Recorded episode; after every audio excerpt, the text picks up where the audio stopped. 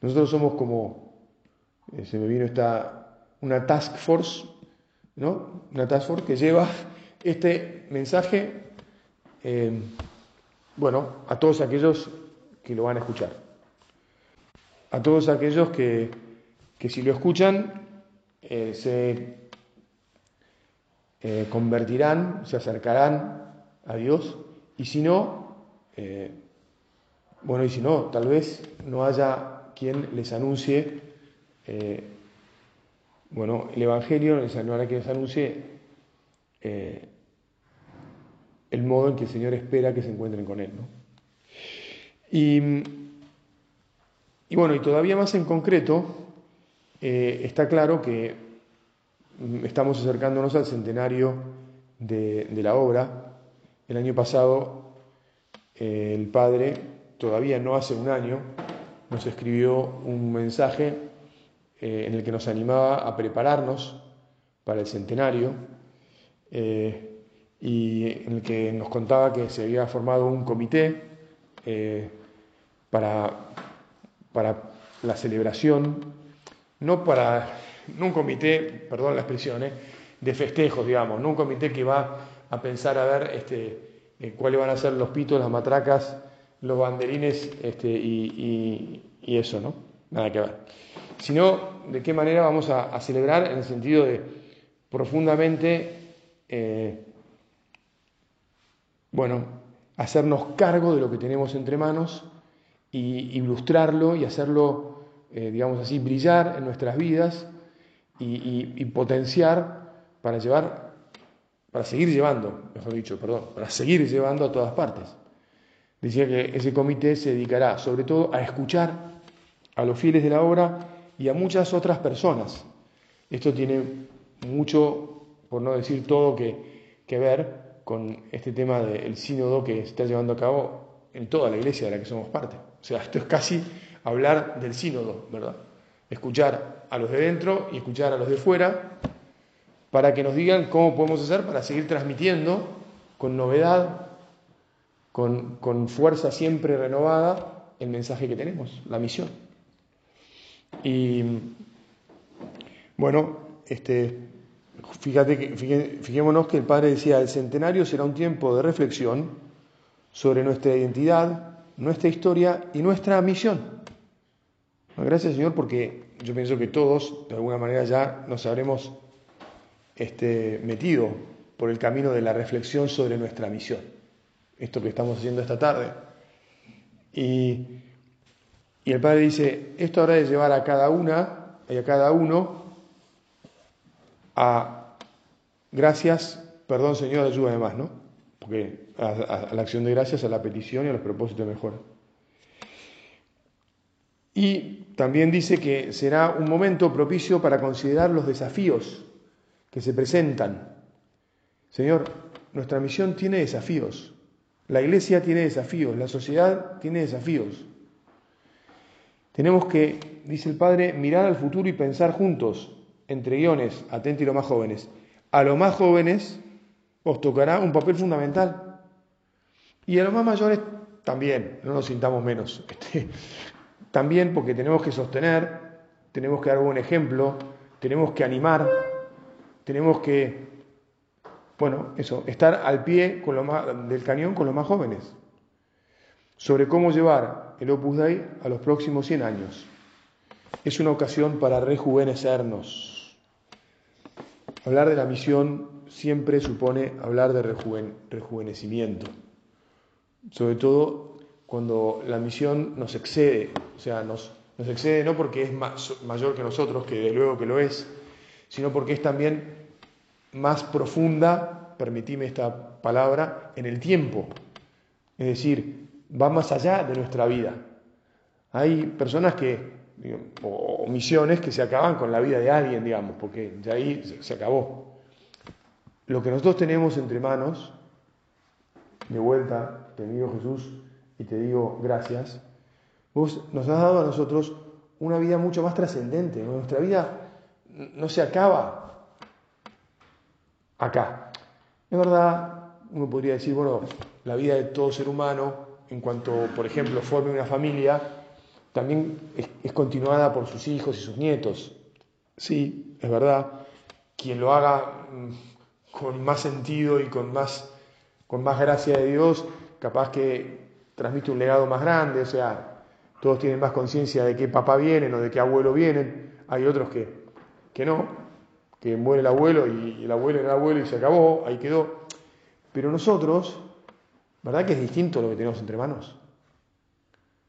¿Verdad que tenemos desde que, desde que el Señor nos eligió y nosotros dijimos que sí, tenemos una conciencia en el corazón de que yo estoy eh, en algo que me excede de verdad y continúa de verdad después de mí? Y, me siento parte de eso y me llena el corazón y me da un montón de alegría. Y, está bueno que no perdamos nunca esa conciencia, aun cuando, este, como decíamos un ratito, este, hay momentos y momentos, o hubo momentos en los que parecía que, el barco se movía desplazando mucha más agua, digamos, ¿no? Y que era, este, que cortaba el océano y avanzaba como un transatlántico, fuerte, firme, no sé qué, y ahora uno dice, bueno, viste, guarda con la tormenta que puede ser que equilibremos la carga para que no se devuelva el barco, digamos, ¿no? Bueno, muy bien, pero el barco este va a llegar a puerto, va a volver a recargar fuerzas y va a volver a salir del puerto para seguir navegando. Este, este barco trasciende los siglos. Estamos hablando de los próximos 100 años. Y estamos hablando de los próximos 100 años en presente. En presente. Bueno, y entonces, claro, este, ¿a dónde se me ocurrió saltar o recurrir a continuación de esto? Y, ahora, tercer parte y últimos 10 minutos de la meditación a la carta que nos escribió el Padre el 19 de marzo, porque es una carta sobre la fidelidad. No lo voy a poder comentar todo, pero los puntos 10, 11 y 12 este, tienen el título Lo permanente y lo mudable en la vida de la obra. Y en el fondo es como decir lo permanente y lo mudable en nuestra misión. Y está hablando de la fidelidad del Padre. Y nosotros tenemos que ser, bueno, tenemos, darle, tenemos que como meditar esto, toda la carta, pero estos párrafos, si querés, hablando de la misión, de un modo muy especial. Fíjate, el padre empieza diciendo así, 10. La fidelidad personal, personal, a la propia vocación en la obra, está necesariamente relacionada con la fidelidad institucional, es decir, con la permanencia de la obra como institución en fidelidad al querer de Dios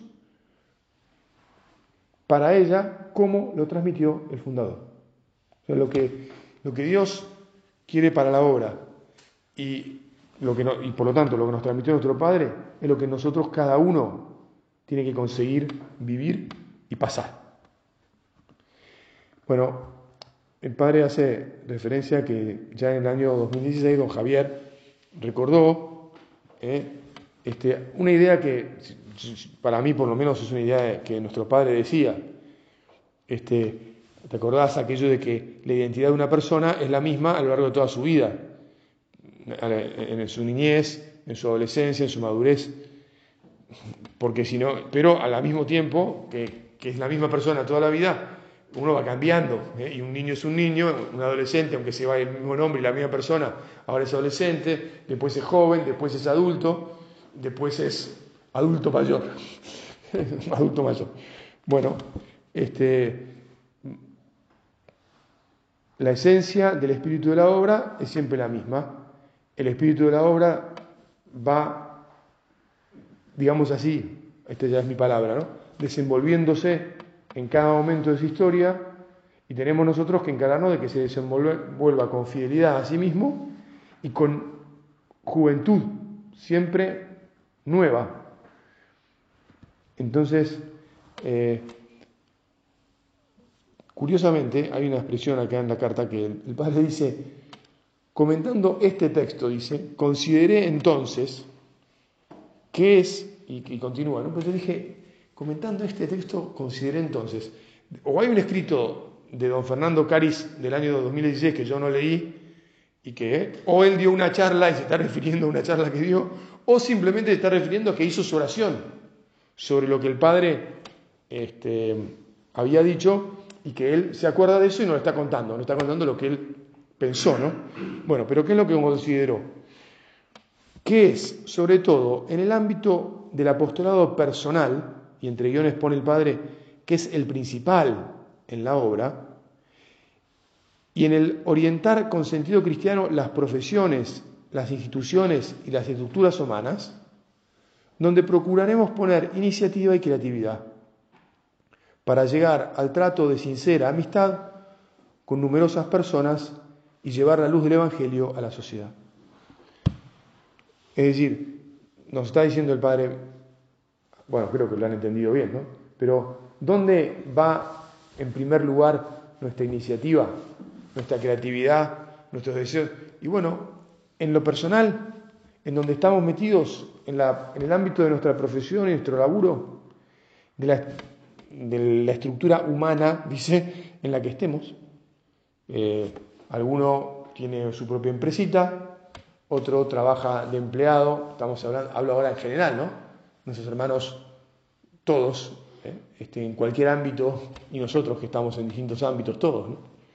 Este, la construcción, la, oftalmología, este, las ratas, eh, ahora no está presente el gran profesor que todo lo sabe, bueno, etcétera. Cada uno en su ámbito, iniciativa y creatividad para que el Evangelio, tal como nos lo transmitió nuestro Padre, pues se difunda nueva y maravillosamente. Este, bueno, un poco más adelante dice, esta creatividad puede entenderse como una versión de lo que a veces se llama fidelidad dinámica o también fidelidad creativa. Una fidelidad que excluye tanto lo que sería un superficial afán de cambios como una actitud a priori contraria a todo lo que se parezca a una cierta novedad. Vamos a ir como cerrando, ¿no? Pero vamos a pedir al Señor que nos dé de entrada, o a la luz de estas palabras, eh, la madurez que necesitamos. Primero, para no caer en, la superficialidad o la frivolidad, ¿no? De decir, bueno, che, este, a ver, hay que, hay que inventar todo de nuevo, digamos. No, tenemos que seguir siendo lo mismo de siempre. Y tenemos un tesoro muy claro que cuidar y transmitir. Pero también cuando viene alguien que dice, este, ¿por qué no? ¿Por qué no? Cuando escuchamos la verdad, sí, ¿por qué no? Dice, ah, tenés razón, ¿por qué no? A ver, ¿qué vas a decir? Qué interesante lo que estás por plantear. Aunque no lo hayas planteado todavía, está bárbaro. Porque está bueno escuchar al que pensó algo y, animarlo, si va a ser algo de él, o sostenerlo, y si va a compartirlo, y por ahí chuparnos a la, ¿viste?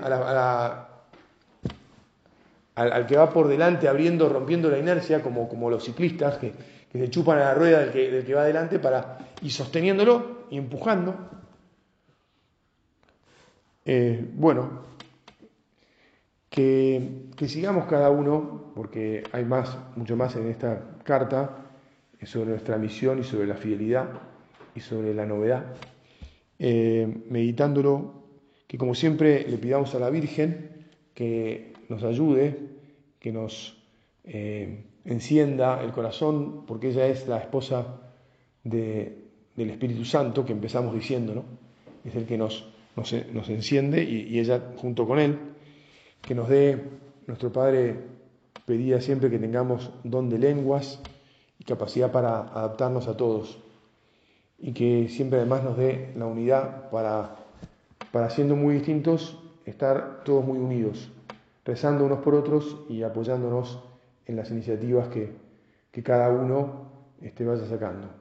Madre Santa, nos ponemos en tus manos, ayúdanos a ser muy fieles, a cumplir nuestra misión cada uno y todos juntos. Te doy gracias, Dios mío, por los buenos propósitos, afectos e inspiraciones que me has comunicado en esta meditación.